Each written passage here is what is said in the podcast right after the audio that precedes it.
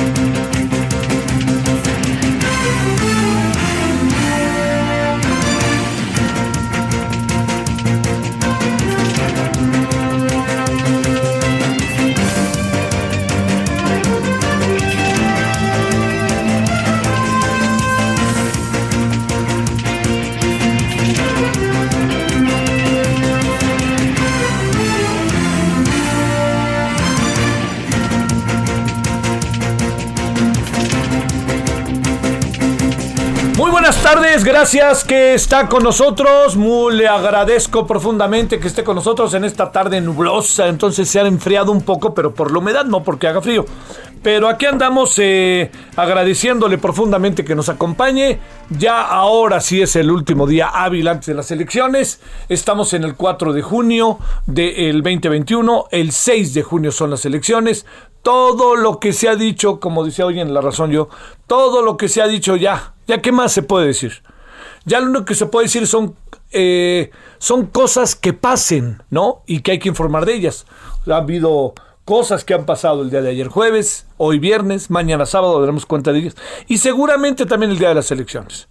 Bueno, muchos asuntos, le quiero ser este, eh, enfático, eh, de, que van acompañándonos, nos van acompañando en función del desarrollo del proceso. Entonces, de las cosas que eh, primero yo quisiera ser enfático, si usted me lo permite, por favor haga un gran esfuerzo por ir a votar. No sé si va a llover, si no va a llover, no sé. Bueno, parece que no va a llover en buena parte del día mañana. Pero si llueve, pues tome precauciones y vaya. No, no le están pidiendo que vaya a votar usted a 20 calles de donde vive, todo lo contrario. Se está, diseñ- está diseñado el proceso, las casillas, las 162, fíjese, 160, más de 162 mil casillas, para que vayamos. O sea, yo no creo que, que tenga usted, si vive en las ciudades, ¿no? En el campo habrá que ver cómo está el diseño, pero en las ciudades de todo el país, pequeñas o grandes, no creo que tenga que ir a una distancia, en muchos casos mayor, ¿qué será? A 200 metros, en muchos casos. Bueno, entonces hay que ir, hay que, hay que votar, hay que decir qué queremos, pero sobre todo, mire, yo entiendo muy bien que estamos metidos ahí en un lío, eh, digamos, que, que- que- tiene que ver si fifís, chairos, todo esto que se ha venido inventando de manera, me parece que muy desafortunada, pero que, que ya permeó en el imaginario colectivo y en la opinión pública. Pero lo que sí creo que debemos de hacer y debemos de hacerlo bien es ir a votar, entre otras cosas, además de lo que usted quiera decidir, yo quiero un partido, quiero otro partido, quiero un candidato, un candidata, etcétera, lo que usted quiera, lo que sí le quiero decir, que es muy importante, es que a la hora de, de la, la importancia de ir a votar está en línea directa con fortalecer la convivencia, la civilidad y el reconocimiento de que somos los ciudadanos los que determinamos lo que queremos. ¿Quiere usted un mayor fortalecimiento del partido gobernante? Vaya a la, a la urna y manifiéstelo. ¿Quiere usted eh, que no sea tanto tan dominante el partido gobernante y que el presidente reciba pues un llamado de parte de la ciudadanía? Pues hágalo, pero no deje de hacerlo. Yo le diría que no hacerlo es fortalecer eh, la, pasividad de una sociedad. Y las sociedades pasivas se las llevan los hombres que al final empiezan a gobernar y a gobernar y ahí se quedan, ¿no? Eh, digamos, cuando uno, uno tiene que pasar a la ofensiva y uno tiene que entender que son asuntos que se resuelven eh, en cosa de segundos, a veces minutos, ante la, ante la boleta en la urna. Pero déjeme decirle que por más que usted diga lo que digan los demás, como dice la canción, usted lo que tiene que hacer es ir a hacer valer su derecho. Porque acuérdese, es un derecho, al tiempo que es una obligación cívica. No, en algunos países, no sabía usted, seguramente lo sabe, hay multas o hay sanción a quien no va a votar. Pero nosotros estamos en otra cosa, hay que ir con la persuasión. Yo creo que de repente entiendo que puede haber una gran cantidad de, de, de este, de, votos este día 6 de junio y puede haber una, una cantidad enorme así de votos, tal cual, que sería muy bueno. Cuando digo una gran cantidad en comparación con lo que hemos vivido en otras ocasiones. Bueno, ese es, ese es uno de los asuntos, muy importante. El segundo asunto es que eh, el, el análisis político ya el programa que tenemos a las 21 horas de lunes a viernes, de 21 a 22.15, el programa que tenemos en ese horario va a sufrir algunos cambios. El primero es que originalmente, fíjese, lo que pasa es que no pudimos apurar el concepto, se va a llamar a partir de ahora referente. ¿no? igual que el radio. Entonces vamos a tener los dos conceptos en radio y en televisión. Pero en lugar de terminar a las 10.10, hoy me han informado que va a terminar a las 10. Entonces va a ser de 21 a 22 horas para que usted nos haga el favor de seguirnos. Entonces, bueno, me informaron, es un decir, este, eh, lo, lo, nos hemos, este, nos hemos puesto al tanto y estamos de 21 a 22. Pero lo que sí le quiero eh, dejar claramente establecido es que vamos a seguir con la misma dinámica, ¿no? Un poquito menos de tiempo, pero vamos a seguir con la misma dinámica, informando, poniendo las cosas por delante, este, que usted tenga toda la información. Entonces, esto eh, se lo cuento porque va a ser a partir de lunes, en donde usted a lo mejor, si hoy vio la última página del Heraldo impreso, ahí viene toda la nueva programación, quienes ingresan ahora al equipo, qué programas se mantienen, cuáles son los horarios, échenle una miradita, vale la pena, porque empieza a tomar el canal un perfil que a mí me parece muy interesante, eh, se lo digo a título personal, que es el perfil que tiene que ver con, eh, con el movimiento noticioso en diferentes ámbitos. Desde un poco el tiro del espectáculo, mm, eh, un poco el tiro de, el, este, de en la tarde, como estar en las calles de la ciudad, todo eso, ¿no? Y hasta los eh, informativos, que son estrictamente informativos, y hasta los que son más que informativos estrictamente, son entre informativos y análisis, ¿no? Que sería este, un poco el caso de, de, por ejemplo, del, del referente que tenemos a partir del lunes. Tercer asunto que le quiero eh, poner en la mesa para que usted a ver si nos acompaña. El próximo domingo también ha habido ya varios promocionales que usted ojalá haya visto a lo largo del día y de estos días en donde se, eh, la, programación del domingo ya está establecida. Vamos a empezar desde muy temprano. Ahí va a estar todo el día la programación, todo el tiempo va a informar. Eh, todo el día es importante. Yo entiendo que todos nos, nos clavamos en las 6 y a las 8 de la noche porque es cuando empiezan a salir algunos resultados. No, no, no. Yo diría, créame, desde abrir las, las, este, las casillas, el informe de cuántas abrieron, cuántas no han podido abrir, el informe de si hay hechos o eh, hechos que consignar, las opiniones de los actores políticos, que esto es muy importante, ¿no? Los actores políticos que hoy este, van a participar, eh, del propio presidente, legisladores, gobernadores, cuál, va siendo su, eh, cómo, le van tomando la temperatura, diría yo, al proceso del domingo. Y bueno, me, quedo un poco, la verdad que se lo digo, me quedo un poco con, eh, con este... Eh, me quedo un poco, se lo confieso, con lo que me dijo Ciro Murayama el otro día, que me dice aquí cuando estamos conversando, me dice, mira, las elecciones pasan por un proceso de los actores políticos muy interesante. Dice, cuando van a votar, o sea, cuando se abren las casillas y todo eso, lo primero que dicen es, estamos, en estamos frente a una jornada cívica, una jornada cívica que va a ser extraordinaria y hemos hecho un gran trabajo, etcétera, etcétera. Luego ya viene el siguiente camino, que es las 6 de la tarde u 8 de la noche, según los usos horarios. Ha sido una jornada ejemplar, que confiamos en el apoyo de la sociedad, etcétera, etcétera, etcétera. Y luego empiezan a salir los resultados y este nos hicieron fraude y fraude, fraude, fraude. Esa es una comedia en tres actos que en muchos casos en nuestra sociedad se ha presentado. Yo diría que el, domingo, estamos, domingo y lunes, estamos de nuevo una eterna, ah, bueno, suena muy fuerte decirlo, la palabra eterna, ¿no? Pero una eterna, una, una perenne, es, está más bonito que sea, una perenne circunstancia que tiene que ver con la política y los, las elecciones. A la gente no nos gusta perder. ¿A usted le gusta perder? A mí no, ¿eh? A mí no. O sea, yo echaba cascarita y hasta me enojaba, pero entendía que aprendí Aprendí gracias a mis amigos, a mis amigas, aprendí con base en el entorno, aprendí a las derrotas cuando en un partido que para mí era importantísimo de fútbol en la Liga Española perdimos y me dio el dolor en el alma, pero perdimos. Oiga, es que los otros hicieron y se echaron para atrás y echaron el camión. Perdimos, manito, punto. Y el árbitro no tuvo que ver. Así de fácil. O si le quieres echar la culpa al árbitro, echarle la culpa, pero no es ahí. Bueno. Uno debe de aprender a ganar y a perder. Lo que sí alcanzo a apreciar, se lo digo, es que la clase política mexicana no está acostumbrada a ganar, está acostumbrada, no está acostumbrada a perder. Le duele perder. ¿A quién no le duele? Entonces yo espero que el domingo, caray, hombre, hayan aprendido, Dios santo, a que se gana y se pierde. Y yo creo que el domingo alguien que es muy importante que tenga un discurso sensato, medido, eh, como con elementos, ¿no? Que nos puedan ayudar de manera sumamente sensible a los ciudadanos a entender lo que pasó en el proceso, pues tiene nombre y apellido. Es Andrés Manuel López Obrador.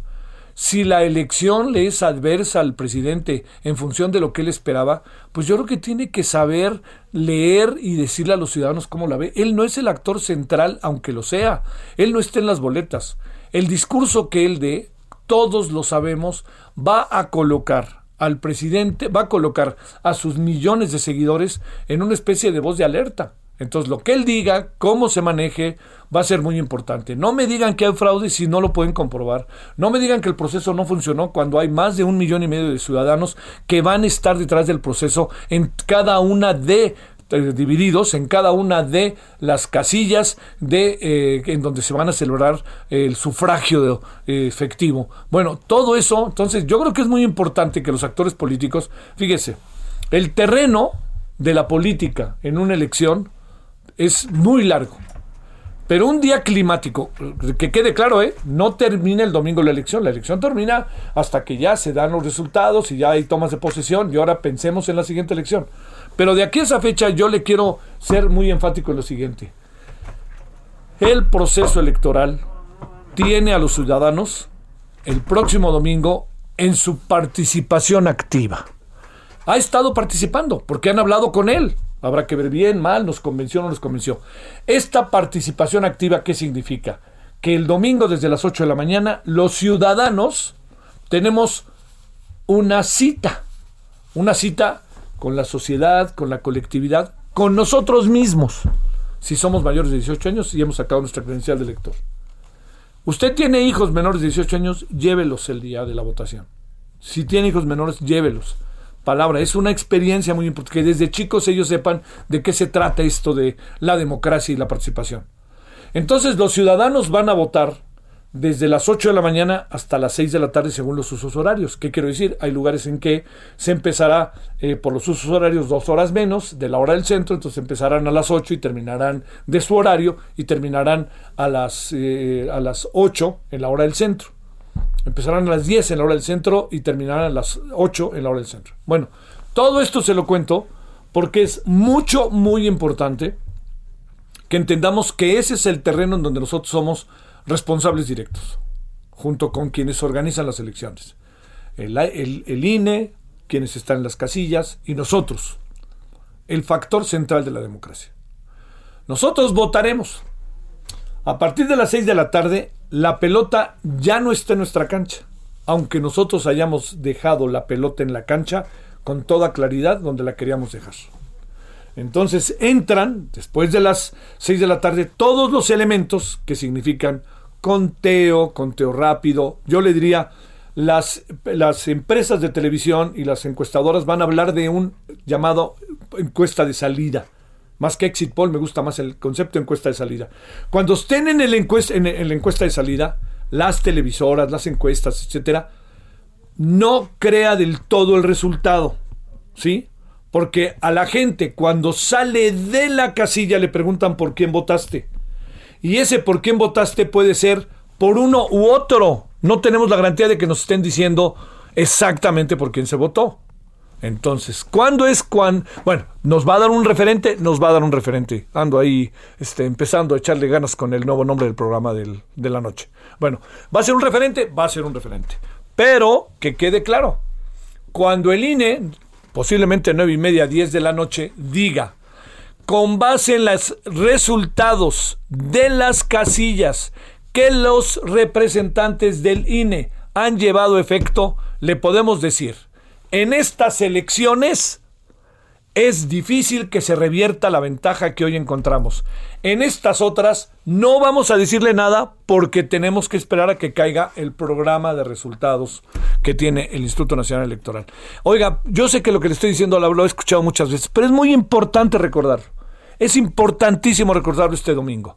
Que le dice una encuesta, otra encuesta, una empresa televisiva y otra, es el resultado, es un referente pero no es el resultado. El resultado lo del árbitro, el muy vituperado árbitro, que qué haríamos sin él, ese mismo este árbitro que tiene más popularidad en la sociedad mexicana que el propio presidente, ese árbitro es el que va a empezar a decir por dónde van las cosas. Entonces, todo lo que digan los, los perdedores que apelarán, como diría Ciro Morayama, fraude, fraude, fraude, después de que fue un proceso maravilloso todo el día, bueno, todo eso ya entra en otra dinámica. Al INE le corresponde recibir el conjunto de inconformidades, etcétera, pero no lo decide el INE. Lo decide una cosa que se llama Tribunal Electoral del Poder Judicial de la Federación. Oiga, es que a mí me robaron, que no sé qué, ahí va el tribunal. Oiga, es que a mí, va para allá. Oiga, es que el cuate ese yo tengo elementos para decir que ganó la elección a gobernador, pero metió una cantidad de dinero inimaginable, ahí está el tribunal electoral. Pero el INE es el receptor de todo ese proceso. Yo espero que a todos nos quede claro y que sepamos muy bien dónde empieza, dónde termina las, las diferentes circunstancias. Uno, nosotros, qué papel jugamos. Segundo, el Instituto Nacional Electoral, qué papel juega. Y el Tribunal Electoral del Poder Judicial de la Federación, que no juega. ¿Quiere que le diga quién está a prueba el próximo domingo? Yo no creo que estemos los ciudadanos a prueba. Los ciudadanos ya sabemos de qué se trata esto. No me pongan a mí a prueba cuando cada tres años hago lo mismo y voy a votar y a veces voy, a veces no voy, cada quien sabrá. Pero no, no, no me pidan a mí que me ponen a prueba. Los que están a prueba son los actores políticos. Ellas y ellos, las y los candidatos. Esos, esos, he dicho, son los que están a prueba. Son los que tendrán que reconocer si pierden o ganan. Pero también tendrán que, si la derrota les duele hasta el alma, para hablar en términos del presidente, que ya ven que es cristiano, si la derrota duele hasta el alma, tienen que saber comportarse ante ella. Pero si no tienen elementos para impugnarla, no vengan a gritar lo que no supieron ganar. Así de fácil, ¿eh? Bueno, ahí nos vemos el domingo ya iremos a votar y toda la información la tendrá usted. En el caso del servidor, yo estaré a partir de las 22 horas en Heraldo Televisión y todo lo que tenga, ya sabe que yo inmediatamente, ¡pum!, ahí se lo doy a conocer y ojalá nos acompañe. Tenemos muy buenas mesas, muy buenos invitados, personas que seguramente son de su confianza y también personas del Instituto Nacional Electoral. Del tribunal no, porque el tribunal entrará en funciones cuando le toque y le digan tiene usted que entrar porque fíjese que así de fácil, aquí hay una serie de impugnaciones que le corresponde a usted revisar. 16, 18 en la hora de centro. Julio, Julio. ¡Ay, qué mala puntería tengo! Para que le des al blanco, en Soriana pongo todos los cloros y desinfectantes al 3x2, como Lysol Aerosol de 475 gramos. Lleva 3 x 252 te ahorra 126 pesos. Tú pides y Julio Regalado manda. Solo en Soriana. A junio 10. Aplican restricciones. Solórzano, el referente informativo. Por cierto, bienvenido Soriana, muchas gracias. 16-19 en la hora del centro. Maestro Ramón Celaya, en 6-5 minutitos hablemos. ¿Qué pasó con el comandante de la Agencia Estatal de Investigación de Chihuahua que había hecho un decomiso y a los pocos días en su automóvil acabaron incinerándolo? A ver, ¿cómo estás antes que nada, maestro? Muy bien, Javier, muy buenas tardes. Pues sí, mira, este caso es emblemático en el tema de la ejecución y asesinato de policías, que se dan no nada más en Chihuahua, se dan en todo el país. Pero lo que hay que apuntar aquí es que Chihuahua específicamente carece de un protocolo de atención y protección a mandos policíacos. Eh, la única entidad que ya diseñó un protocolo de esta magnitud por el número de policías asesinados es Guanajuato. Pero aquí debería de ser muy cuidadoso el Estado y poner atención porque ya es alarmante que a un comandante que realizó un operativo después lo ejecuten, porque esto es el mensaje del crimen organizado de que están cobrando venganza, de que no van a dejar que las autoridades actúen y ellos puedan quedar impunes. En el caso de Guanajuato que te menciono, Javier, eh, fue ha, ha, sido tan grave como han tomado las autoridades del Estado la ejecución de policías de este grupo especial con el que cuentan, donde el cártel de Jalisco dijo, por cada elemento de nosotros que nos detengan vamos a matar a dos policías de esta fuerza estatal. Algo similar a lo que ocurrió en Colombia hace muchos años, eh, en la época del narcotráfico de Pablo Escobar y la famosa máxima de plata o plomo. Entonces, sí es necesario crear protocolos de atención de protección a funcionarios. Es cierto que no alcanzarían ni los policías ni los dineros para proteger a todos los comandantes, pero sí en estos casos tan relevantes donde un mando policíaco hizo un decomiso, participó en un operativo y al día siguiente pues lo ejecuta. A ver, este, estas cosas, eh, digamos, en, circunstancias como estas, junto con otros acontecimientos que se han presentado ahora en Tamaulipas, estos evidentemente con más un tinte electoral, ¿no? Pero eh, ¿qué, es lo que pasa, digamos? Y además también uno se pregunta por qué un personaje que ha de tener un colmillo, ¿no? Este, ha de saber qué pasa. ¿Por qué la, información nos, nos lanza la idea de que iba solo? ¿Podría haber, ¿podría haber ido solo, Ramón? Sí, fíjate que e, es, es, esto es parte de la, de la ausencia de protocolos, de que efectivamente todo indica que iba solo. Pero, por ejemplo, hace unos años cuando la Policía Federal todavía existía, se lanzó un protocolo de que un policía no podría andar solo en su patrulla. ¿Por qué? Porque corre un alto riesgo de, sufrir una agresión y no va a tener apoyo. Eh, las prácticas policiales de otros países como Estados Unidos siempre marcan que tienen que operar por parejas. Y entonces, de aquella época que en Policía Federal actúan por parejas, bueno, eso se perdió. Actualmente yo he visto elementos de la Guardia Nacional de la División Carretera solos en su patrulla. Y sí, pareciera en este caso de Chihuahua que el comandante iba solo, pero porque así lo decidió. Porque independientemente que no existe este protocolo, porque ya está confirmado que no lo tienen, pero también ya muchos mandos policíacos se confían. Se confían, piensan que no pasa nada, que bajando un poco su perfil van a librar alguna agresión o van a pasar desapercibidos. Ocurrió en el caso de la ejecución del comandante de la Policía Estatal de Sinaloa, un militar retirado que prestaba sus servicios en esa corporación, donde regresaba de ver a sus familiares y sicarios del cártel de Sinaloa lo ejecutaron en la carretera. Entonces, pareciera que todos estos mandos policíacos están muy confiados de que no les va a pasar nada, sumado a la carencia de todo este tipo de normatividad específica para su protección, bueno, pues el resultado son hechos trágicos que obviamente afectan pues la confianza del ciudadano, pero pues también generan esta incertidumbre eh, pues en pleno proceso electoral, como bien lo mencionabas en tu editorial. Oye, a ver, déjame plantearte, Ramón, maestro, otra, otra cosa para cerrar.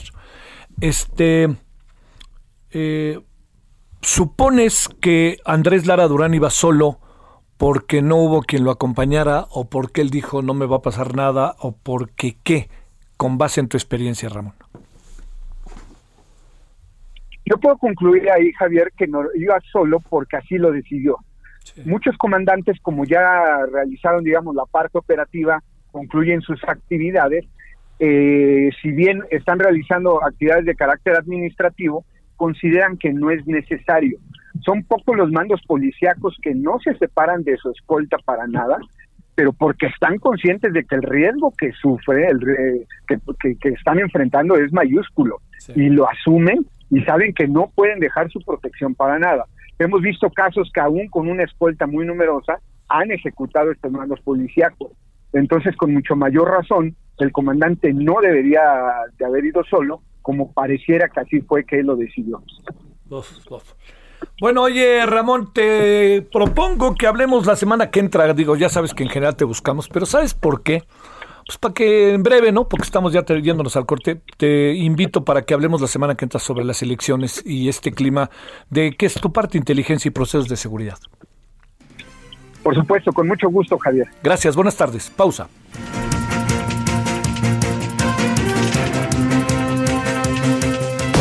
El referente informativo regresa luego de una pausa. Estamos de regreso con el referente informativo.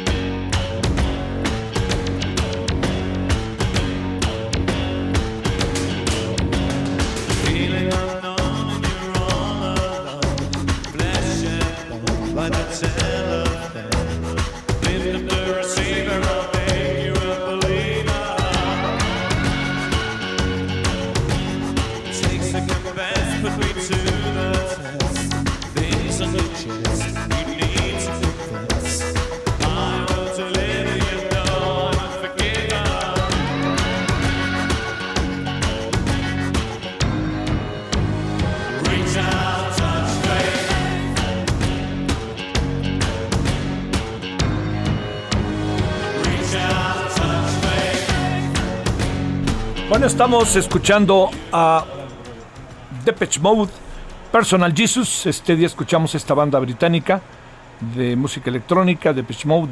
en recientes días se dio a conocer que musicalizará un cortometraje del fotógrafo oficial de dicha agrupación, Anton Corbin, Corbijn, que está... ¿Ahí, ¿Ahí pasa algo?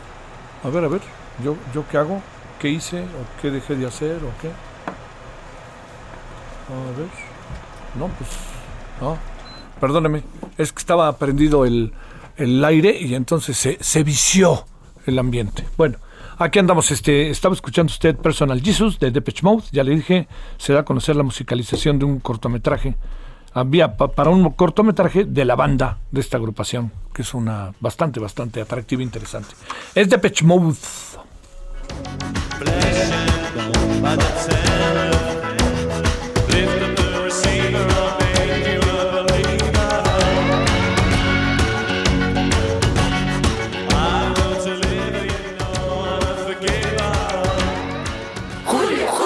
¿Le vas a hablar a la güera o te faltan pantalones?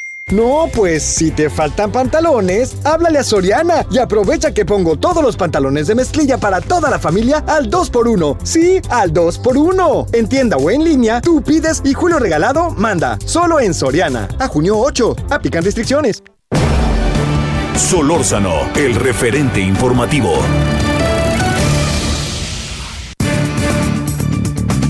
Bueno, a ver, este, anuncios que son importantes. Primero que desde el lunes, Ciudad de México y Estado de México están en semáforo verde. Chaca, chacán. Yo nomás digo leche con pan. Segundo, yo no entiendo por qué la prisa de regresar a clase el lunes, teniendo en cuenta que vamos a tener un proceso electoral el domingo, que se presume será intenso. Pregunto, ¿no hubiera sido mejor pasarlo hasta el próximo lunes? Nada más para, porque además queda claro que es voluntario.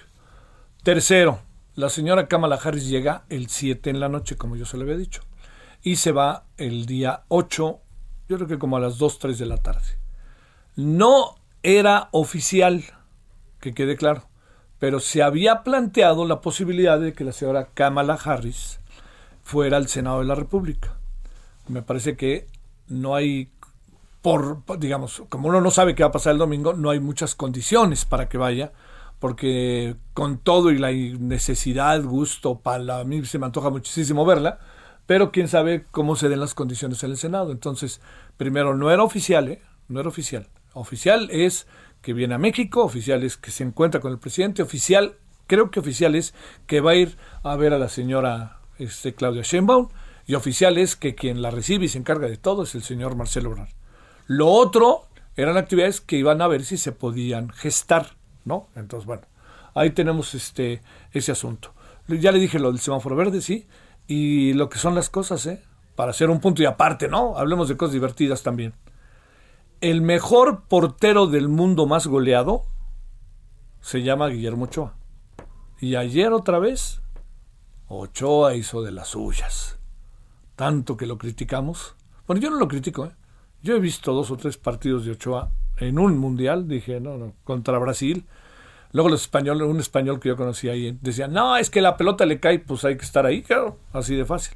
Pero al señor, el partido contra Alemania hizo una parada que cambiaba el juego, ¿eh? a pesar de que Alemania venía verdaderamente a menos. Y ayer otra vez hizo de las suyas. Es muy paciente para los penaltis, eso cuenta mucho, eso sí, paciente, paciente, sabe. Y eso este, dice mucho de él. Pero en hablar, es el mejor portero más goleado de todo el mundo. Este, Guillermo Chapero es una maravilla el cuate, es una maravilla. Bueno, 16.36 en hora del centro. Solórzano, el referente informativo. Bueno, le hicimos un punto y aparte de los informes parroquiales, punto y aparte después de la onda futbolera y punto y aparte ahora. A ver, con nosotros el doctor Teófilo Benítez Granados, abogado de algunas de las víctimas de la línea 12. No se nos olvida que ya cumplió un mes.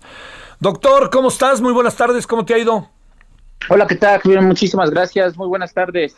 A ver, ahora sí que como ustedes luego dicen, danos un parte de cómo van las cosas, quiénes son las personas a las que tú estás defendiendo y cómo va todo el proceso, si no te importa, doctor. No, al contrario, te agradezco muchísimo todo tu apoyo.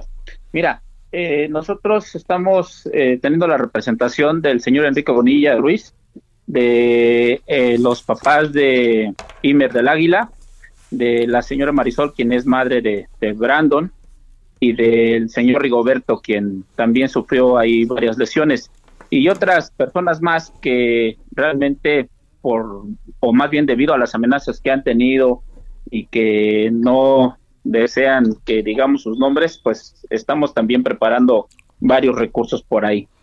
Pero eh, ahí, así es como vamos con, con ellos. Bueno, ¿cómo va el proceso? ¿Qué tanto lo que ha hecho público el gobierno de la ciudad eh, este, tiene que ver con lo que realmente está pasando? ¿En qué estamos?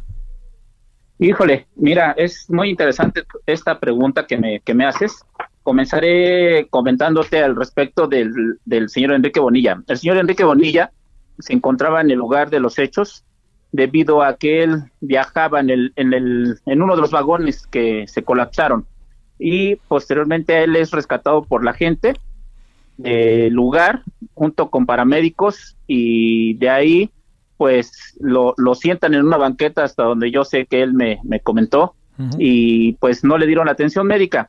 ¿Qué hicimos nosotros? Hacer una demanda de amparo proclamando el derecho de la salud y como autoridades responsables pusimos al presidente de la República, a la jefa de gobierno de la Ciudad de México, al secretario de salud de, del gobierno de, de, la República, al secretario de salud del gobierno del Distrito Federal, así como a la titular del sistema colectivo Metro de la Ciudad de México, solicitándoles como acto reclamado la obligación de proveer lo necesario para reparar los daños que le han sido causados y entre otros, y el más importante, el derecho a la salud.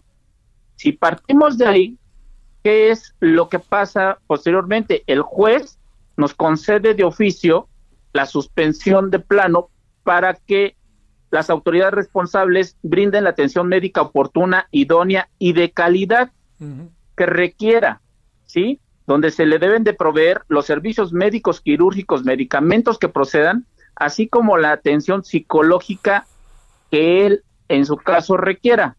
¿Qué pasa después de esto? El juez les da 24 horas a efecto de que ellos rindan su informe justificado y le den ese tratamiento de salud que él requiere, tanto de manera psicológica como física. ¿Qué sucede ahí? Hay algo muy interesante, porque la autoridad del gobierno de la Ciudad de México a través de la Consejería Jurídica de Servicios Legales, esa autoridad nos ingresa su oficio haciendo contestación al amparo diciendo que no se ha dictado ningún acuerdo o orden o, resolución ni ejecutado o ha omitido acto alguno que viole dicha medida decretada. ¿Qué quiere decir esto? Que ellos hacen alusión aquí a que no se le ha negado el, el servicio, digámoslo así. Más sin embargo, ¿qué sucede?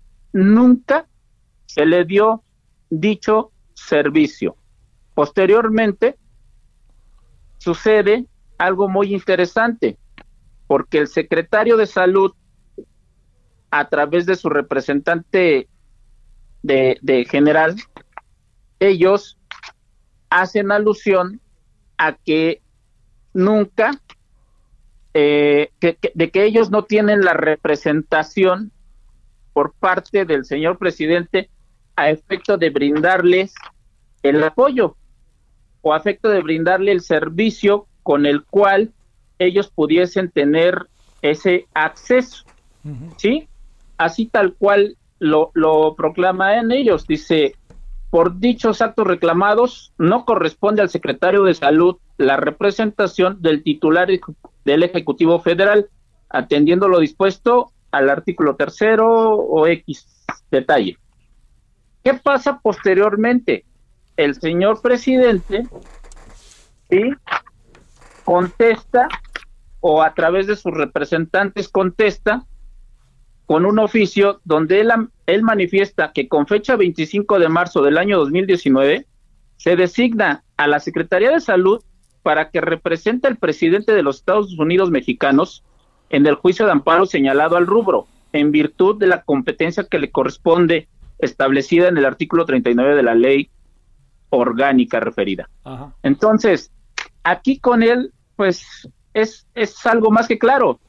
Las autoridades se contradicen, se echan la pelotita una, uno a los otros, y más sin embargo, esto es algo que realmente adolece como, como mexicanos, en donde no se recibe por parte de las autoridades el servicio que realmente era digno de habérsele dado desde el primer momento en que él había sido rescatado de esa tragedia. Híjole, híjole, híjole.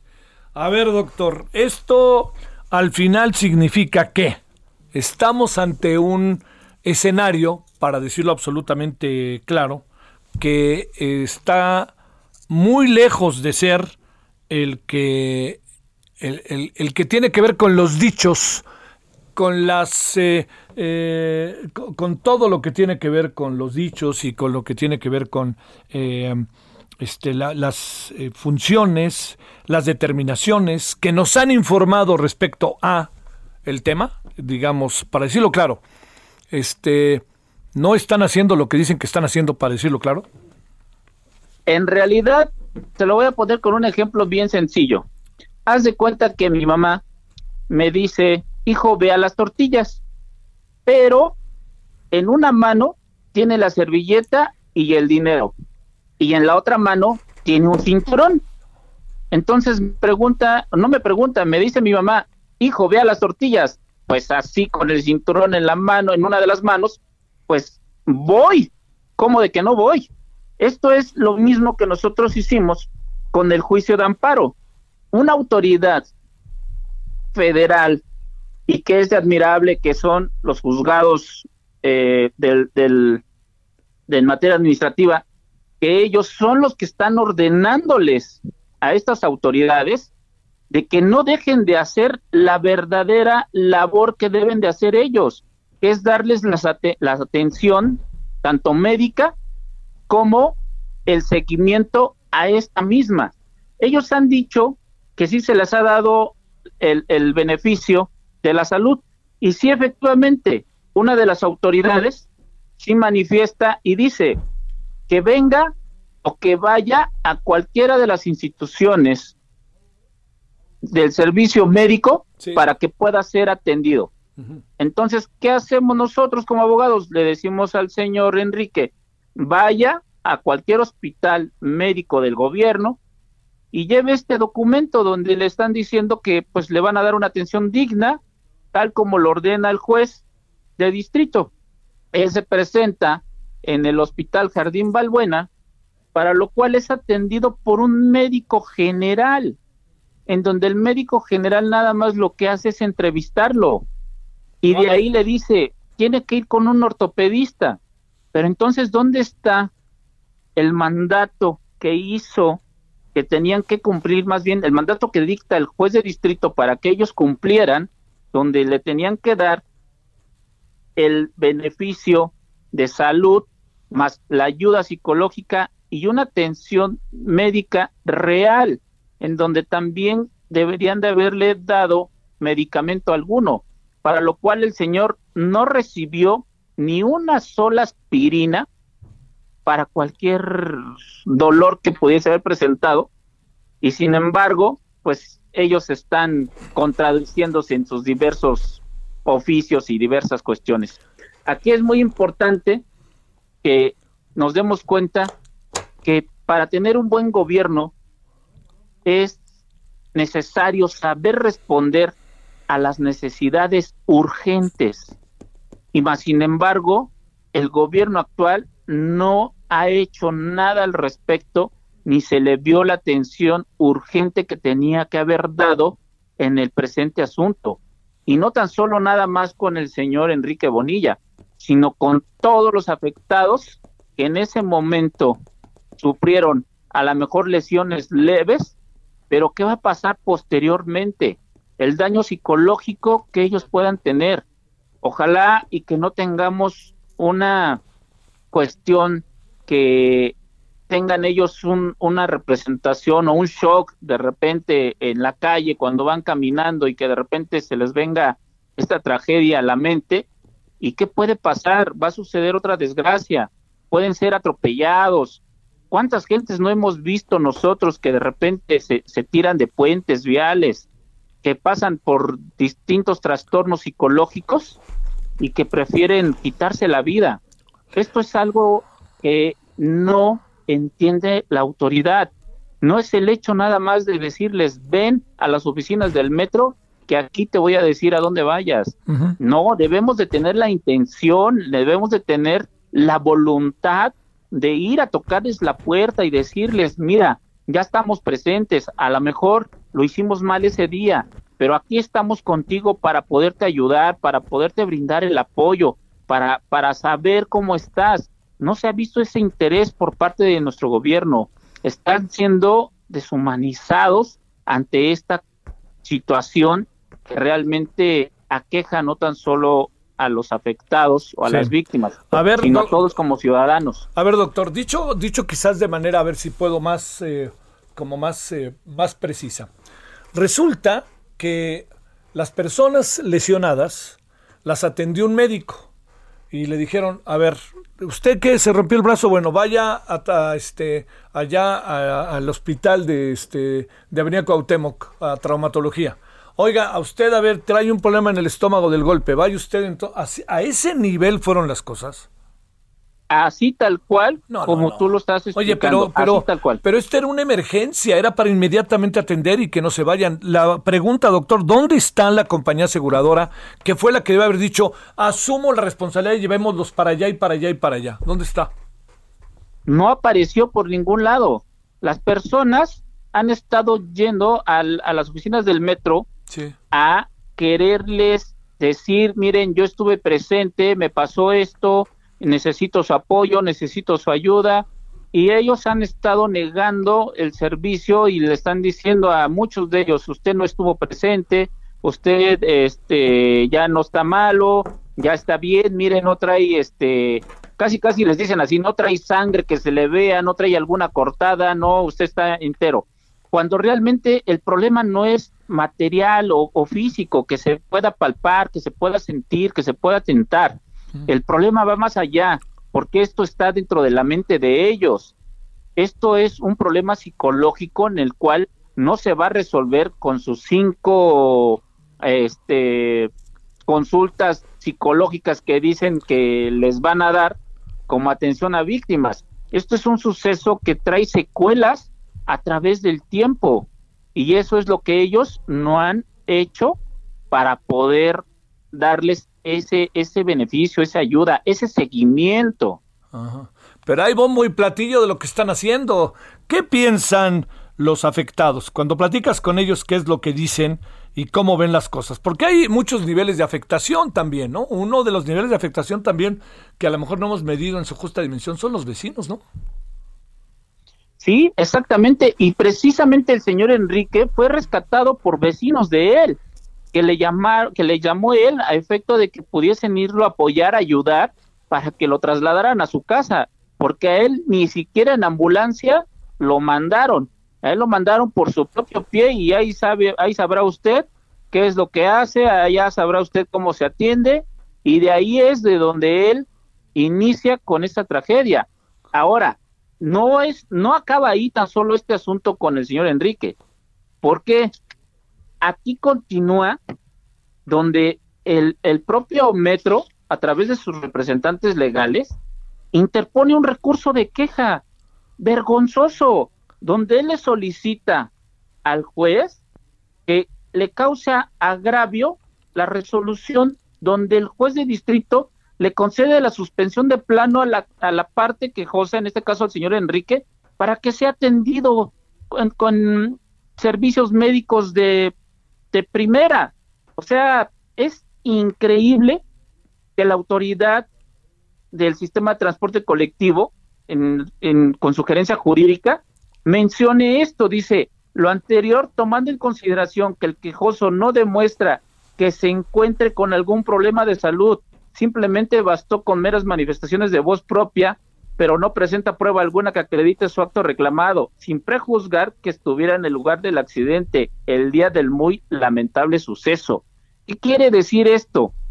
Que el hecho de que se hayan caído esos dos vagones y que él y que él estuviera viajando por por X circunstancia en esos vagones y que pasara esa tragedia resulta ser que entonces, como te digo, necesitan verlo sangrando, verlo con un pie roto, verlo con, con sin una mano, o sea, necesitan eso ellos para ver que si el Señor tiene un daño psicológico o un daño interno, porque realmente a lo mejor nosotros podemos tener alguna alguna cuestión interna y por producto de este golpe, ¿qué puede pasar? Se le pueden hasta desprender piedritas de los riñones. No sabemos, eso no sabemos, el tiempo dirá. A ver, este, ¿la bronca es grande o que vamos a tener muchos líos para cerrar? Si no te importa, doctor, en breve dínolo. Sí, allí también tenemos otro amparo que me gustaría comentarte rápidamente. Ándale, breve. Porque fue, fue de lo de la señora Marisol. Sí. Ella andaba buscando a su hijo, le hicieron activar el electa Amber y todas esas cuestiones. Se hace un amparo y la autoridad apenas acaba de manifestar la, la por parte de la Secretaría de Salud, donde dice que jamás ingresó el menor a ningún hospital entonces, si ya lo sabían, ¿por qué la tuvieron haciendo toda esa, esa odisea? ¿Por qué la hicieron activar la lecta Amber? ¿Por qué la hicieron hacer distintas cosas que lo único que hacían pues, era que ella entrara más en desesperación? Y eso lo rinden en su informe justificado. Sí. Bueno, pues este, ¿qué te digo, doctor? Eh, ojalá pasando las elecciones haya un alto en el camino necesario y además uno sabe, doctor, que la investigación es larga, que no es fácil, pero la atención a, a las personas afectadas, esa es inmediata. Así es, por eso te decía que un buen gobierno es aquel que da solución en el momento. No había que esperar a que cobraran el seguro por parte del, del gobierno o por parte del metro para poderles dar una atención médica. Entonces, ¿dónde están nuestros impuestos? ¿Dónde está realmente ese gobierno que decía que no había corrupción, que había transparencia y que iba a estar en pro de los derechos de las personas con mayor vulnerancia? Te mando un saludo, doctor, y el agradecimiento que estuviste con nosotros. Y créeme que no necesita pasar un mes más para volver a hablar. ¿Sale? Gracias, doctor. Muchísimas gracias, Javier. Hasta luego. Bueno, vamos a las 17 con 16, rectifico con 54. Eh, ¿Sabe con quién vamos a conversar en la noche? Con el doctor Alejandro Macías sobre el tema de las elecciones y el regreso a clase COVID. Vamos a hablar de la gestación subrogada, vamos a cerrar el trabajo de Gloria Piña sobre la agresión a las mujeres con ácido y vamos a conversar con un buen cuate, va a ver usted si no, que se llama Luis de Llano, que está presentando un libro reciente, su libro más reciente, muy interesante. Es Luis de Llano, yo diría que es el gran productor de la televisión de espectáculos en mucho, mucho tiempo en nuestro país. Pausa. El referente informativo regresa luego de una pausa. Tarde a tarde, lo que necesitas saber de forma ligera, con un tono accesible. Solórzano, el referente informativo.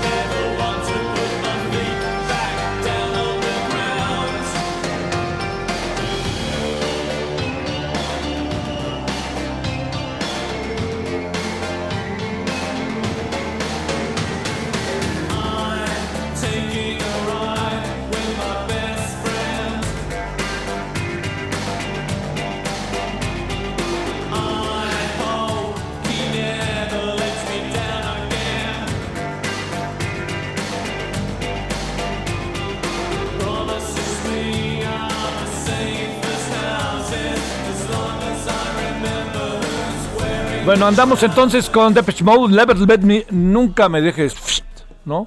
Caer otra vez. O nunca me dejes, este, eh, debido a que en recientes días se dio a conocer la musicalización de un cortometraje del fotógrafo oficial de dicha agrupación, que le ha ido muy bien. Bueno, vámonos, eh, déjeme contarle algo importante. En Musquis, Coahuila, ubica ustedes, es hacia el norte, sí, de Coahuila, creo que es hacia donde está Monclova para arriba, o de la zona de Monclova, que ve que es muy amplia la zona de Monclova.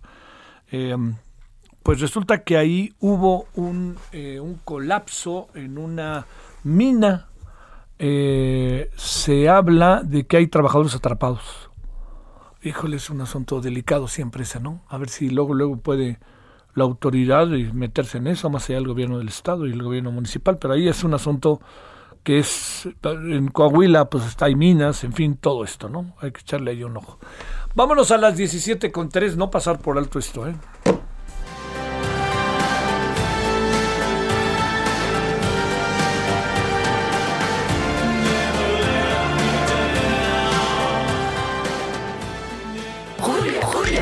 Hola. Soy Julio, pero sobre todo, soy regalado. Y es que todas mis ofertas se aplican sobre los mejores precios, los de Soriana. Compruébalo ahorrando ahora mismo. Porque en tienda o en línea, tú pides y Julio Regalado manda. Solo en Soriana. Solórzano, el referente informativo.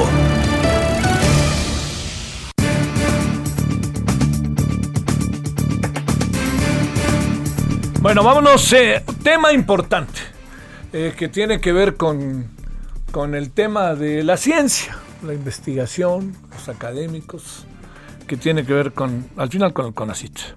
Está con nosotros Alma Maldonado y es investigadora en educación superior en el Centro de Investigación y de Estudios Avanzados, el CIMBESTAF. Y eh, pues estamos en un tema que desde que empezó la administración, su servidor, si me ha seguido, sabe bien que le damos vuelta una y otra y otra y otra y otra vez, que es el tema de el dinero para la ciencia, para la investigación científica, el Sistema Nacional de Investigadores, toda esta historia que parece que por ahí alguien no es tema de primera importancia. Como dicen, hoy apareció la señora eh, directora de CONACIT, no por los mejores reconocimientos en la película, en la revista más afamada en materia científica que es Science.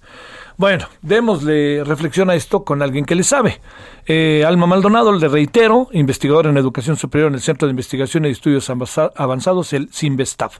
Alma, ¿cómo has estado? Gracias que tomas la llamada. Buenas tardes. Hola Javier, buenas tardes. Muchas gracias por la invitación para ah. platicar de este tema. Hijo, quedó el estómago. A ver, eh, no te planteo una pregunta en particular. ¿Qué está pasando? ¿Cómo ves las cosas? ¿Qué va a pasar con los científicos? ¿Cómo está el CONACYT? Todas esas cosas. Bueno, lo último que ha pasado es que quizás el auditorio recuerde que hubo un cambio de reglamento del Sistema Nacional de Investigadores, que es este programa que incentiva eh, con un estímulo económico la productividad de la gente que se dedica a la ciencia, a la academia. Eh, este cambio de reglamento ya implicó muchos muchas transformaciones que nos preocupan. Una de ellas es la eliminación del estímulo para investigadores eh, que trabajan en instituciones particulares, con lo cual se violenta toda la idea del programa porque el estímulo es individual, no depende de dónde trabajas, sino de lo que hagas y cómo lo hagas.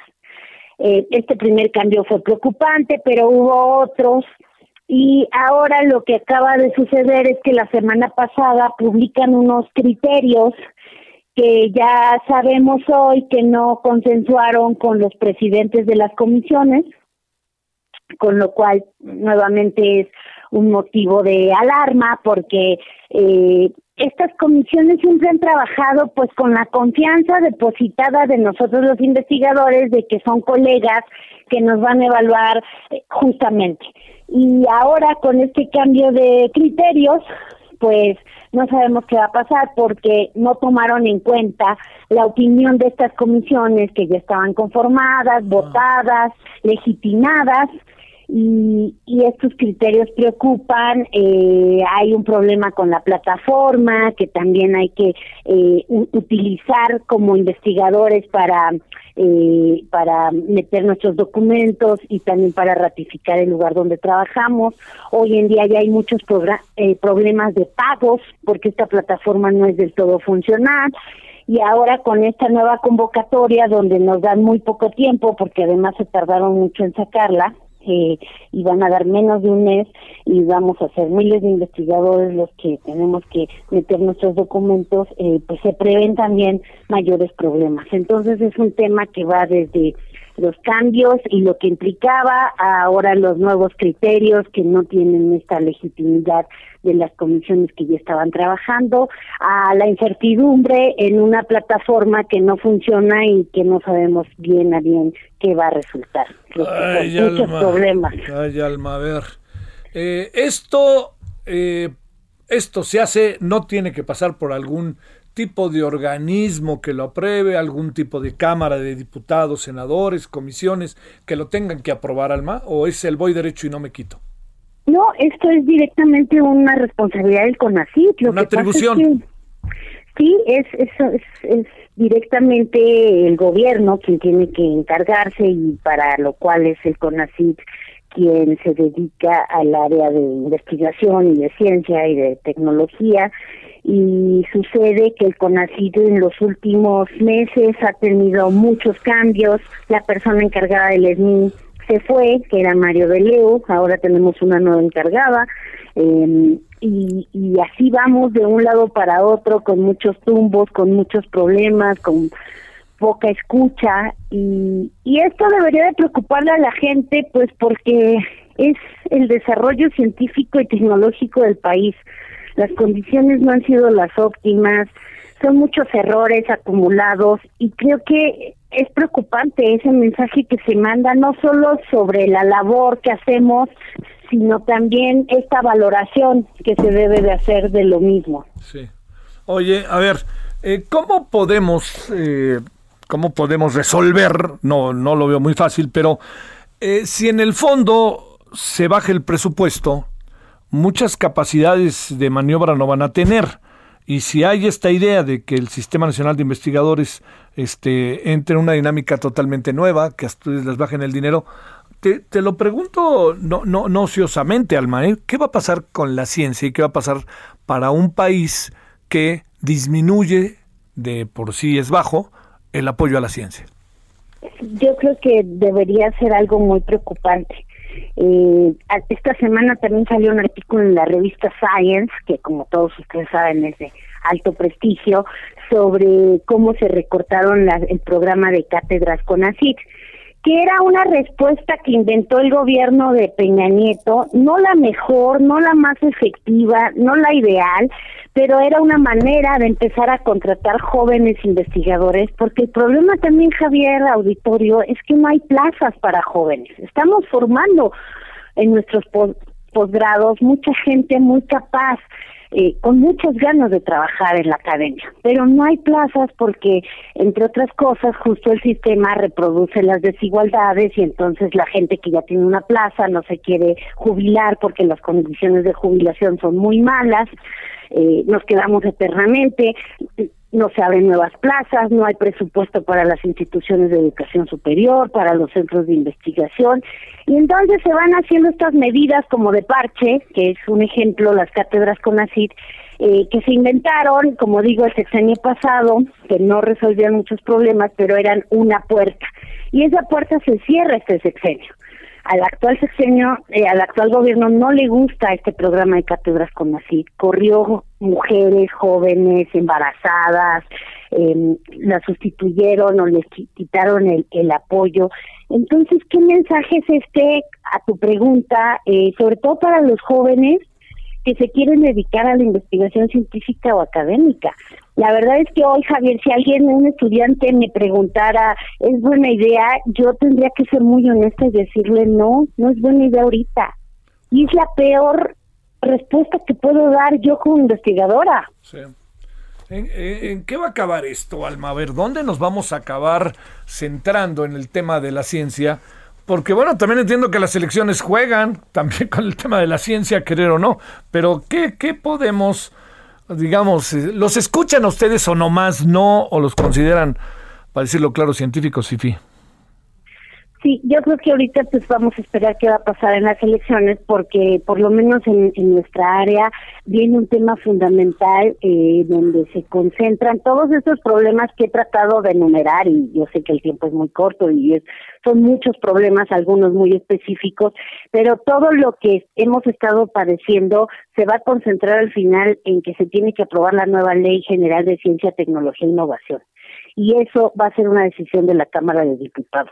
Entonces yo diría, bueno, lo primero es ver qué va a pasar este domingo eh, y, y a partir de eso también ir exigiendo eh, pues respuestas más claras, gente capaz, gente que entienda y que tienda puentes entre la comunidad científica, porque hoy en día parece que en el CONACYT lo que hay es una pared, eh, no escucha, no resuena, no no permite un diálogo con la comunidad y estamos muy preocupados. No, no, pues sí. A ver, déjame preguntarte, Alma, algo que no es ocioso ni pretende este, impugnar a alguien o cosa parecida. ¿Qué ha pasado con el mundo de la ciencia?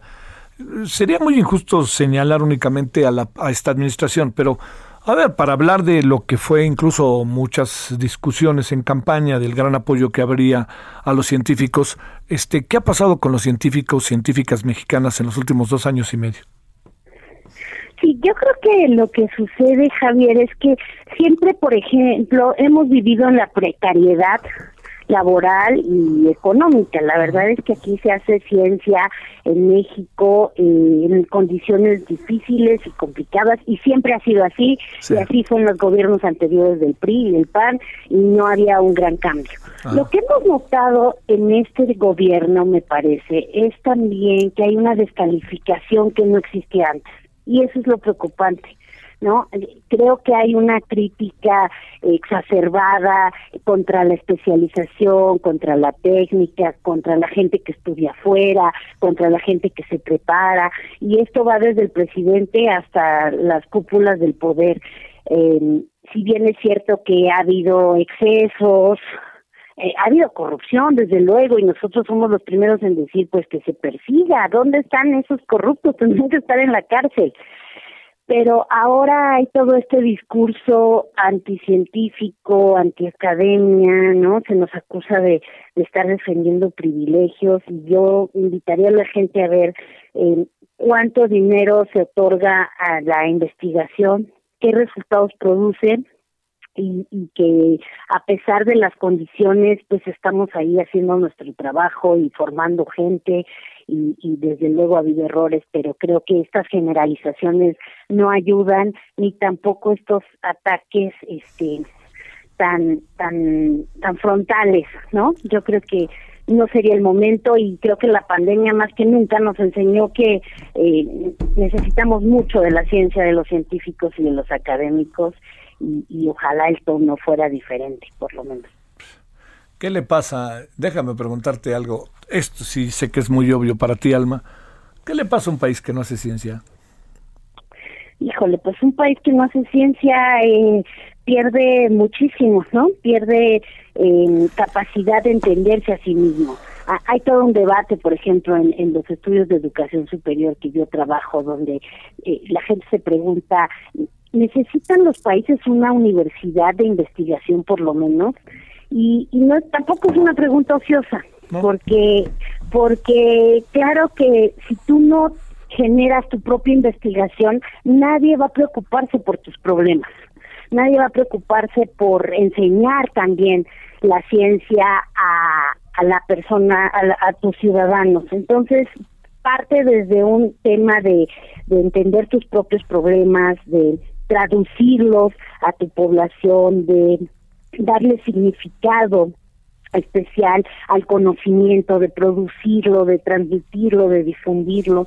Y, y, la verdad, Javier, es que hoy en día las economías más fuertes son las que producen conocimiento de todo tipo. Y claro que hay un conocimiento que tiene más relevancia económica, pero pero para producir ese conocimiento necesitas otros, ¿no? las ciencias sociales, las humanidades son fundamentales en los países que hacen más innovación tecnológica y no es una casualidad, es porque es es un ecosistema que que funciona y que permite que esa producción de conocimiento termine siendo relevante para estos países. Entonces creo que que es la, el peor mensaje que un país puede mandar, ¿no? No apoyar eh, a sus científicos, a su ciencia, no, no apoyar la producción de conocimiento y no empujarla lo más que se pueda. Eh, los países más ricos, cuando hay crisis, no dejan de invertir en la ciencia ni en la investigación. Y los países pobres sí. Yo creo que ahí hay una gran explicación de muchas cosas que pasan después. A ver, Alma, por último, este, eh, digamos, eh, las posibilidades de un diálogo de alto nivel, no de un diálogo este esquemático, cargado de escrúpulos o de lugares comunes. ¿Hay manera de tenerlo con las autoridades del Consejo Nacional de Ciencia y Tecnología o de plano es un asunto que será terrible, pero tendremos que entrar en terrenos en donde incluso podría deteriorarse el deteriorado desarrollo científico del país? Yo, yo creo que ahorita no es posible, yo, yo no lo veo factible eh, por las cosas que, que han sucedido, por el tipo de, de espacios que se han generado para hacer discusiones.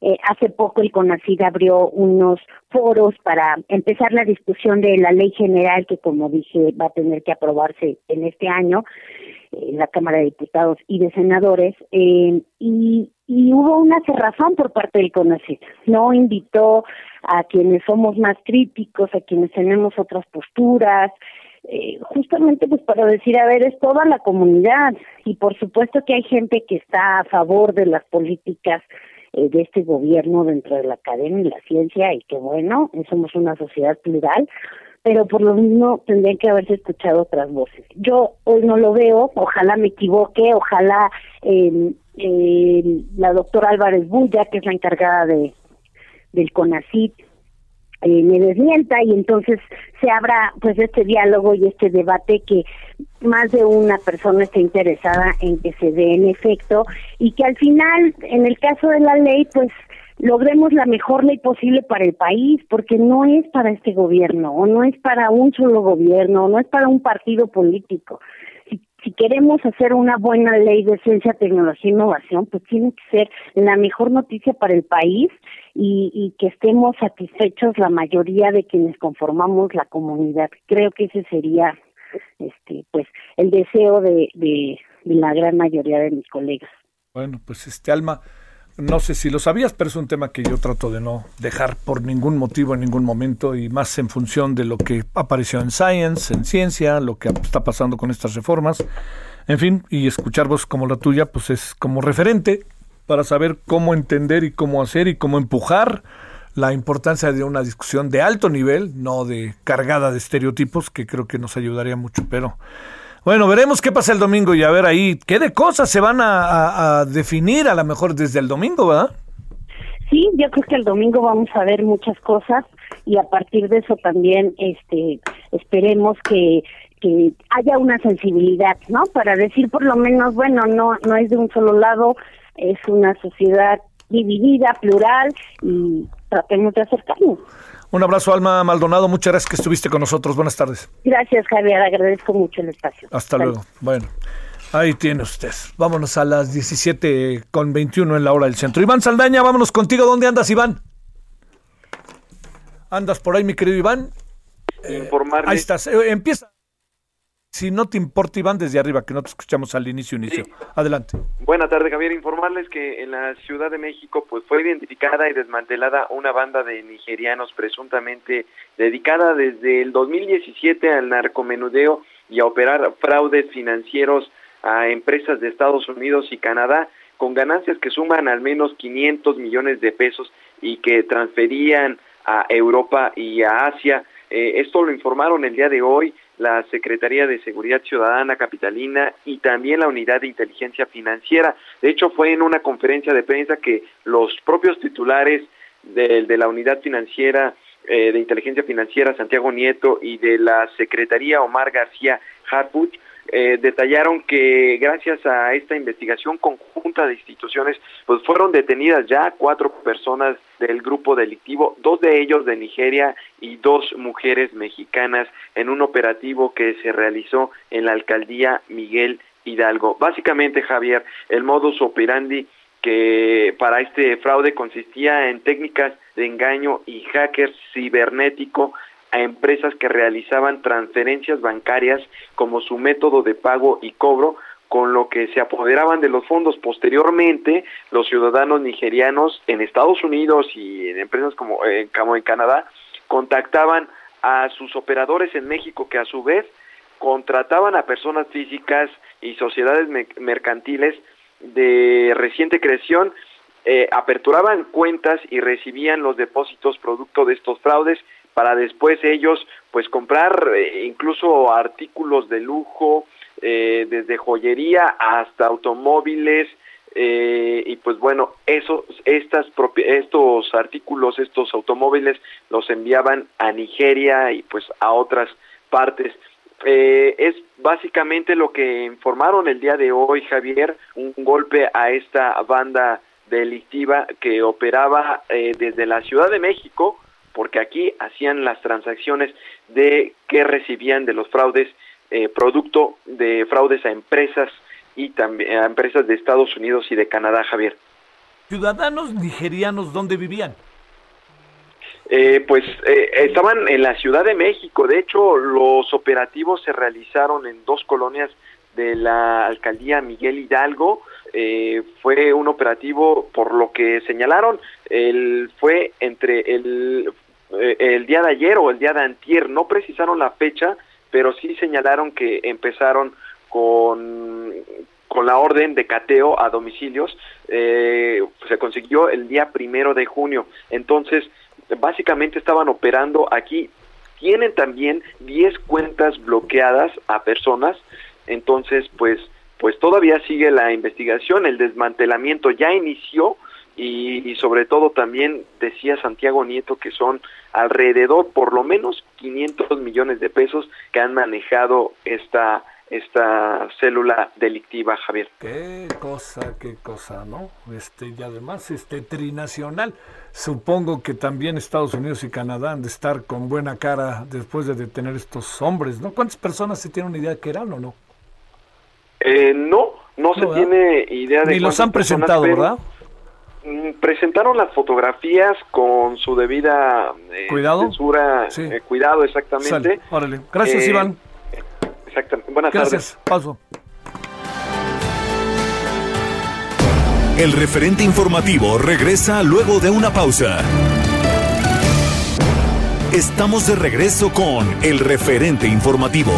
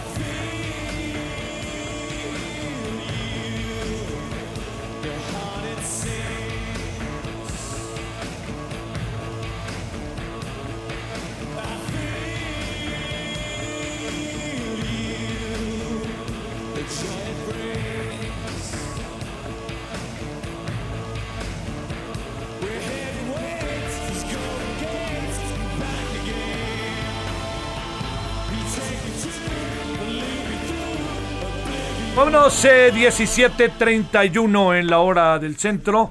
I Feel You, Depeche Mode. Hoy hemos estado con esta banda eh, británica bastante, bastante buena. Oiga, este, a ver, espéreme, eh, deje, le, iba a contar algo que era, bueno, no, ahorita lo vamos a platicar con el doctor Fernando Vidal, algunos asuntos que, ay, ay, uno se pone a dudar de qué salida le vamos a dar. La, la otra cosa que había era, este, eh, le reitero, que los resultados electorales empezarán seguramente a ser eh, fuertes, eh, digamos, a, tener validez después de las diez y media, cuando el INE dé sus primeros resultados. Que quede claro que las exit poll, las encuestas de salida, son lo siguiente. Usted va a votar y una empresa que se encarga de estos menesteres le pregunta a usted por quién votó. Eh, la certeza de que usted eh, este, bueno, digamos, cada ciudadano sabrá lo que hace, ¿no? No me metería ni de broma en ese terreno. Pero cada ciudadano eventualmente dirá por qué votó o no necesariamente querrá decirlo. Y no hay manera de hacer una comparación así de fácil. No hay manera de comparar eso, no hay manera. Entonces, las cosas eh, adquieren este margen de error que crece en función de lo que le estoy contando.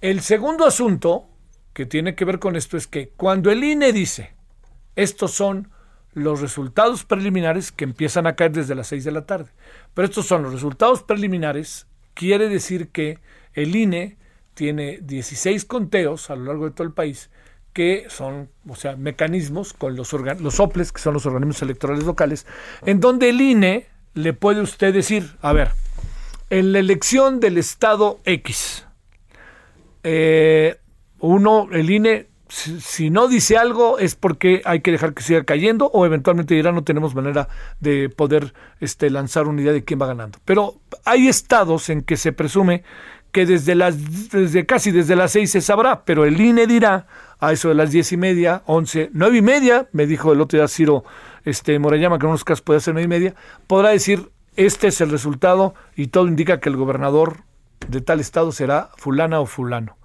¿Por qué lo puede hacer el INE? Porque con la información que tiene el INE le va a quedar muy claramente establecido que no hay manera que se revierta por la forma en que se establece la votación que el INE lleva efecto. ¿Cómo sale esa votación? Que esto es muy importante, no le preguntan a la gente, sale de ni más ni menos que de ese lugar, ahí de donde usted echa su voto. Así de fácil, ¿no? Entonces, en esas cajas donde usted echa su voto, se va abriendo y se va contando, y ahí hay un representante del INE, y el INE dice, pues este, esto va por aquí, esto va por acá, cuando se pueda decir. De otra manera, no habrá. Y recuerde que hay muchas cosas todavía en el camino el domingo. El domingo lo más importante es su voto. El resto, como lo dijimos al inicio, y lo volvemos a decir, va de la mano ni más ni menos que de lo que, bueno, usted deje en la urna, pero lo que va de la mano, ni más ni menos, es el hecho, que esto es muy importante, se lo digo, de que los actores políticos se, se comporten a la altura. Dicho está otra vez eso, perdóname, me ando obsesionando. 17.35 en la hora del centro.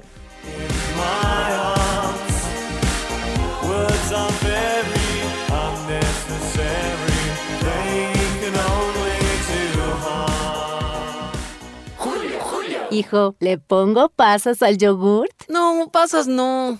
Mejor pasas a Soriana, con todos los yogurts, cereales, avenas, granolas y barras de cereal que pongo al 3x2. Sí, yogurts y cereales al 3x2. Tú pides y Julio Regalado manda, solo en Soriana. A junio 10, aplican restricciones.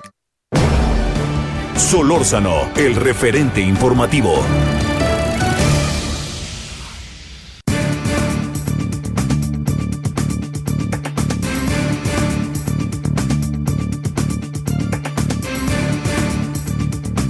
Bueno, con enorme gusto, en verdad, que ha sido un, ha sido un descubrimiento gratísimo el doctor Fernando Vidal Martínez, médico internista, cardiólogo del Instituto Nacional de Enfermedades Respiratorias del INER. ¿Cómo estás, doctor? ¿Cómo te ha ido?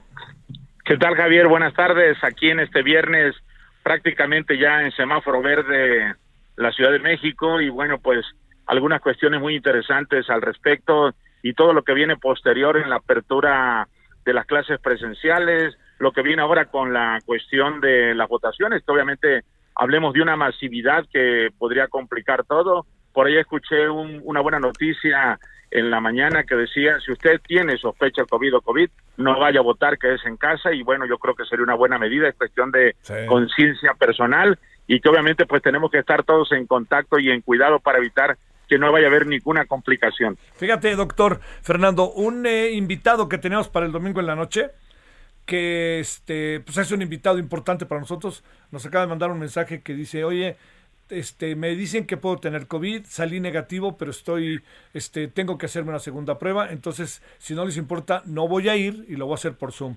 De eso se trata, ¿no, doctor? Claro, por supuesto, yo creo que la conciencia que tenga cada gente en esta masividad que se espera sea importante para este país, pues realmente nos cuidemos, hagamos todas las medidas necesarias para evitar que no nos vayamos a complicar de un contagio que imagínate, un sería un repunte verdaderamente desastroso si así sucediera. Entonces, a todos aquellos radioescuchas que se tienen, si tienes la sospecha o al menos tienes algún punto de haber tenido contacto, yo creo que valdrá la pena que lo pienses dos veces antes de ir a votar. Bueno, a ver, doctor, déjame preguntarte algunos asuntos que están en la mesa y que se están convirtiendo en asuntos de primerísimo orden. Eh, primero, la verdad, doctor, ¿qué piensas del semáforo verde?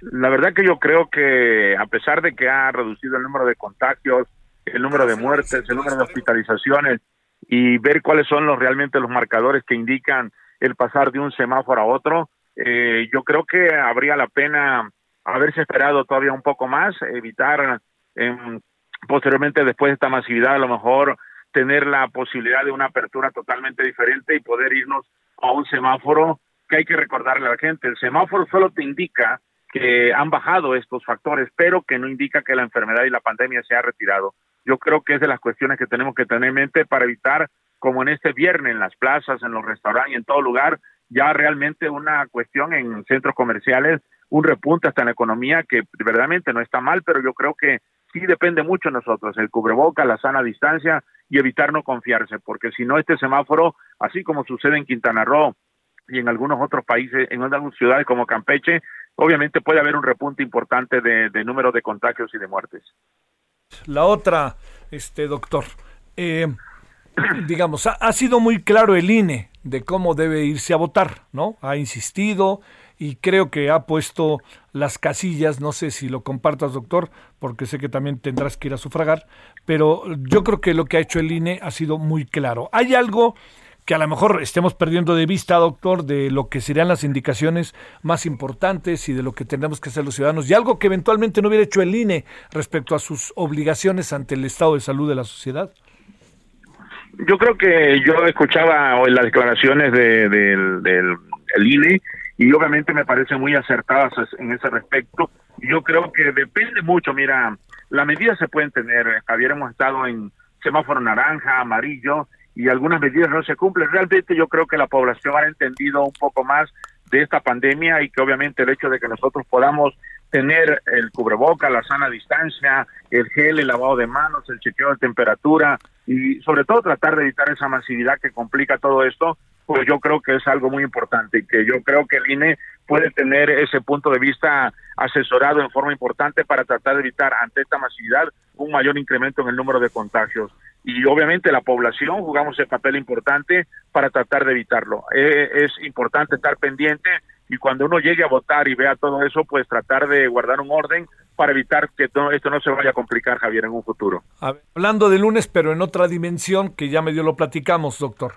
¿Qué hacemos con el regreso a clase? ¿Qué, qué alcanzas tú a apreciar que, que, que debimos haber hecho? No sé, de repente no, no, no, sé, doctor, pero te lo digo quizás como una impresión. No, sé si lo mejor era que el lunes se regresara, sino mejor hasta el otro lunes. No vaya a haber movilizaciones mañana, en fin, todas estas cosas. De lunes, perdón, por todo el proceso electoral. A ver esta parte. Clases, COVID, verde, regreso a clase. El que quiera va, el que no quiere no va. Casi terminando el año escolar. ¿Qué piensas? Yo creo que hubiera sido importante esperarse, terminar el año escolar así. Realmente en lo que resta de, de, lo que falta del año escolar, no creo que se recuperen muchas cosas y que obviamente no es este el único país que lo ha tenido y que puede estar complicado. Es importante también recordar, y a mí yo me gustaría preguntar, están vacunados los maestros, por supuesto, pero el resto del personal, la gente, los prefectos, la gente que hace limpieza, la gente que está alrededor de ahí, ¿está también vacunada? Eso no lo sabemos al respecto. No han dicho que los maestros están vacunados, pero realmente se han vacunado el resto de la gente que está las secretarias, la gente que está, eh, la gente administrativa de las escuelas están vacunadas para poder tener un regreso a clase veramente que no se complique, yo creo que es importante. Y lo otro es que sí hay que recordar que la gente entre 12 y 19 años, según los estudios en, en el niño y en la población pediátrica, el COVID es mucho menor, pero no podemos confiarnos porque realmente yo creo que sí tenemos que estar totalmente seguros, pero aún a un ciclo escolar ya que le queda tan poco, yo creo que valdría la pena esperarse, replantearse y a lo mejor, como tú dices, esperar, haber esperado, si así se decidiera, una semana más para tratar de evitar eso. Ya vimos que Campeche tuvo que regresar, quitar las clases presenciales por contagio. Entonces, yo creo que es una cuestión muy importante y volvemos a lo mismo, dan la posibilidad, regresa, no regresa, el que quiere, pues yo creo que valdría la pena mejor decir, comenzamos el año escolar en agosto, punto, listo. Sí, de fácil. Yo creo que hubiera sido lo mejor. Oye, eh, esto, ¿qué es esto, doctor, lo del hongo negro, eh? Pues es algo muy importante que hay que tener en consideración.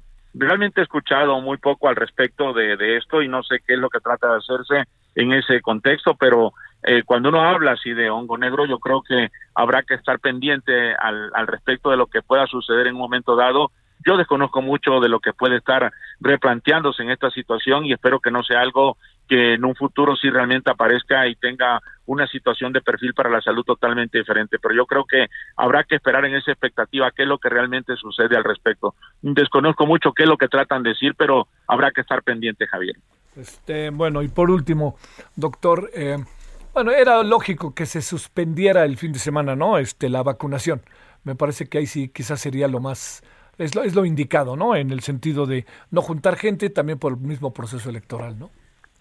Yo creo que sí, todo es una medida, a mí en lo personal me parece muy adecuada para tratar de evitar esas masividades, sobre todo que no solamente la vacunación mañana, decían el domingo, pero el domingo vienen las elecciones, yo creo que es una medida muy, muy, muy adecuada el hecho que se suspenda la vacunación este fin de semana para tratar de que en la, en la próxima semana se reinicie todo. No por una semana la gente que le toca la vacuna va a complicarse algo al respecto, entonces yo creo que es una medida bastante adecuada para evitar las masividades máxime de lo que está sucediendo en este momento.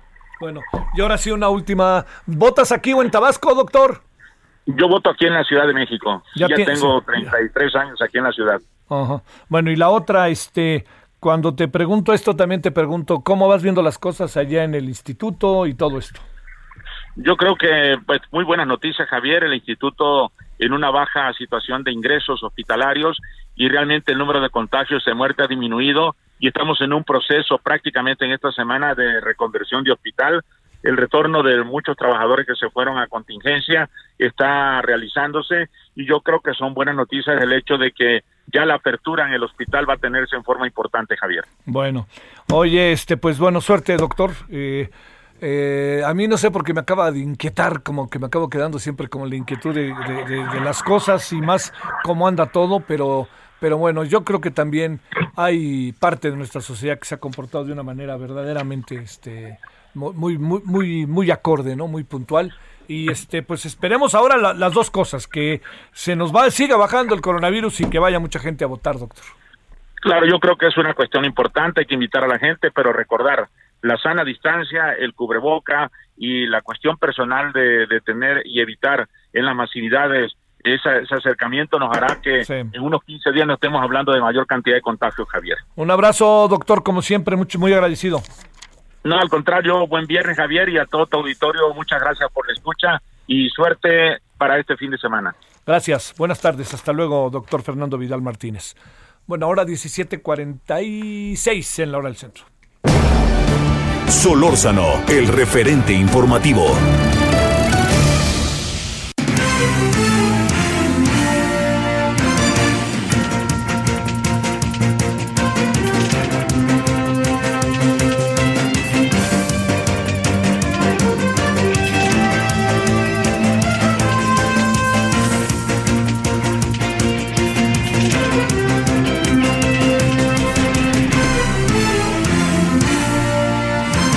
Bueno, a ver, vamos cerrando primero. ¿Qué asunto el de. ¿Qué asunto el de Zacatepec, Puebla? Por la zona de Zacatepec, Puebla. Yo el Zacatepec que conozco muy bien, pues es el Zacatepec allá de Morelos, ¿no? Más allá de el fútbol, sino por muchas historias, pero mucho por el fútbol. Pero a ver, Claudia, ¿qué, qué pasó y, qué tanto se puede prever? Pero el, el hoyo día con día, día con día, crece, que crece, que crece. Así es, Javier, te saludo con gusto a ti y a los amigos del Heraldo Media Group. Pues como lo mencionas, eh, esta vivienda que se encontraba a escasos 20 metros del socavón en la Junta Auxiliar de Zacatepec del municipio de Juan Cebonilla, pues esta mañana finalmente eh, se dio ante el desgajamiento de un espacio mayor de esta eh, zona. Déjame comentarte que en el eje menor pues creció hasta 83 metros, en el mayor se mantiene en 97 metros y será hasta dentro de 25 días cuando pues integrantes del Instituto Politécnico Nacional den a conocer los estudios que ya están realizando de manera coordinada con gente pues de Protección Civil Federal y estatal, también con integrantes pues de geología y de diferentes especialistas que están tratando de ver cuál es la causa por la que surgió este socavón. Por lo pronto, pues una de las bardas ya se dio, la vivienda ha quedado desalojada desde el pasado martes pero no hay a ciencia cierta un avance en por qué está creciendo ni cuánto estará creciendo. En el transcurso de los últimos dos días había sido muy poco el margen que ya había incrementado, hasta hoy que de nueva cuenta pues incrementó alrededor de seis metros en su eje menor para llegar ya a los 83, Javier.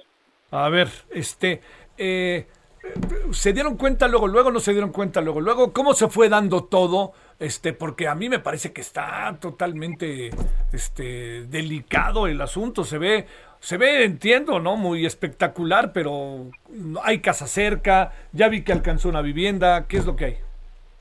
Pues eh, eh, esta vivienda es justamente de la familia Sánchez, de, propietaria de todo el terreno en general. Las siguientes viviendas se ubican ya eh, en un rango superior a los 500 metros. Por el momento no se establece que pudieran estar en riesgo, ya que está en una zona de cultivo, propiedad de esta familia.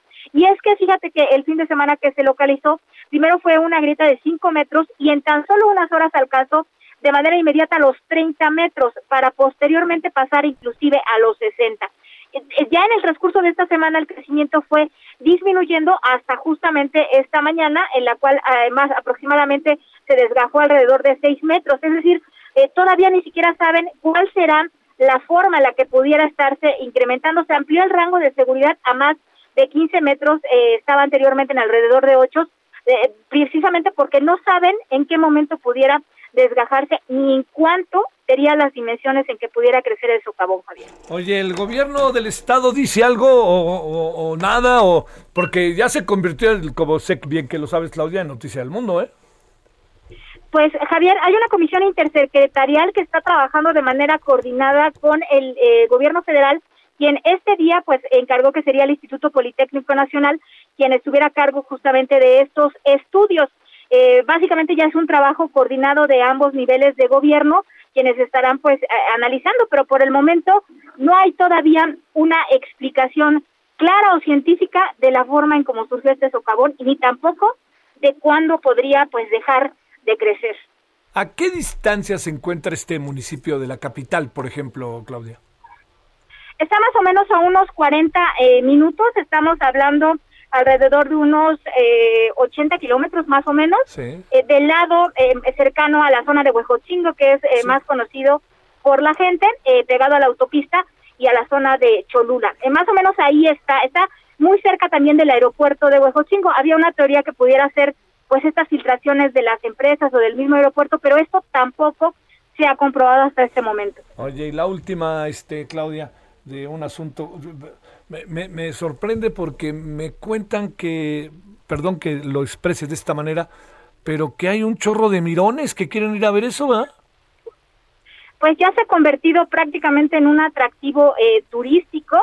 Llegan hasta donde está el rango del permiso del cinturón de seguridad, pero pues como son campos de cultivo, eh, la realidad es que sí pueden todavía en la lejanía pues pararse en unas piedras que han estado, inclusive pues ya se ha convertido en una forma de ingreso para algunos habitantes de esta eh, comunidad de Zacatepec que llevan pues eh, refrescos o llevan comida para los millones que llegan y se toman la tradicional foto del recuerdo. Qué cosa. Sale Claudia Espinosa, ¿cómo pinta la elección el domingo? ¿Crees que participe la gente? ¿Cómo, ¿Qué alcanza a apreciar para cerrar? Pues mira, son más de cuatro millones los que están en el eh, padrón electoral aquí en Puebla. Recordar que son las alcaldías y las diputaciones locales y federales lo que aquí se disputará la elección del domingo. Hasta el momento, pues se mantienen en calma eh, la situación. No ha habido, eh, pues, grandes conflictos. El asunto en Acajete finalmente, pues, fue un autosecuestro que está en investigación y se espera con más de ocho mil elementos de seguridad pública que pueda hacer en calma las elecciones del próximo domingo aquí en Puebla. Saludos, Claudia. Buen fin de semana. Buen fin de semana, Javier. Bueno, y relativamente cerquita de Puebla nos vamos a Hidalgo. José García, cuéntanos. ¿Qué tal, Javier? Un saludo para ti y todo el auditorio. Pues comentarte que la Comisión Nacional del Agua, en su dirección local, informó que el 38.1% del territorio estatal de Hidalgo padece sequía severa, mientras que el 41.9% padece condiciones de sequía moderada y algunos más están en condiciones de sequía eh, ante la escasez de lluvias en las últimas semanas. Y es que de acuerdo con la delegación de Conagua en el estado, más de una tercera parte del territorio estatal se encuentra en situaciones de sequía severa, que está compuesta por 32 municipios de los 84 existentes en el estado, los cuales la mayor parte concentran la zona norte del estado. También comentarte que en 24 municipios padecen condiciones de sequía moderada, donde se concentra el 28.6% del total del territorio. Otros 21 están en normalmente secos y el 25% del territorio estatal se concentra siete municipios están por debajo de las condiciones normales y apenas concentran el 8.3% del territorio estatal. Comentarte que de las tres, de las ocho empresas más importantes se encuentran por debajo del 30% de su capacidad, mientras que el otro se encuentra por debajo de la mitad de su capacidad. Eh, ante ello, la Conagua ha enfatizado que se debe mantener el ahorro permanente de agua por parte de, las, de los trabajadores agrícolas en los municipios que se dedican a esta actividad económica. Sin embargo, pues espera una recuperación a partir del mes de julio cuando comience a reanimarse la temporada de lluvias. Es la información que tenemos hasta el momento, Javier. Muchas gracias. Buenas tardes, José. Bueno, eh, oiga, nos vamos. A ver, eh, antes de irnos, eh, algunas primero. Hoy en la noche, ¿qué tenemos? Hoy, por cierto, es el último día en que análisis político se llama análisis político. A partir del lunes ya tendremos el mismo concepto que desde el principio tuvimos en radio, que es referente. lo que tenemos para hoy en la noche es, vamos a conversar con Alejandro Macías, todo el tema COVID, todas las cosas que hay eh, en ese proceso, todo lo que eh, tiene que ver con eh, elecciones, regreso a clase, el famoso hongo negro. ¿Qué hacer? Bueno, segundo, vamos a cerrar, va a cerrar Gloria Piña, la agresión a mujeres a través de, ya sé que le avientan ácido, líquidos. vamos a hablar, ha sido una serie de dos reportajes, hoy es el tercero, están muy, muy importantes, son de mucho interés. Y vamos a cerrar con gestación subrogada. Eh, vamos a hablar con Gire. Eso es lo que tenemos para la noche, junto con una conversación con Luis de Llano Macedo, que va a estar bastante divertida. Hizo un libro Luis que vale la pena echarle una miradita. Bueno, eso es lo que tenemos para la noche. Y hasta la noche, ojalá nos acompañe y ya le contaremos lo que tenemos para el próximo domingo, que estaremos eh, todo el día. Este, el Heraldo Televisión, su servidor estará entre las 22 y las 20, quién sabe, ¿no? Todo lo que haya. Pásela bien, todavía hay tarde. Adiós.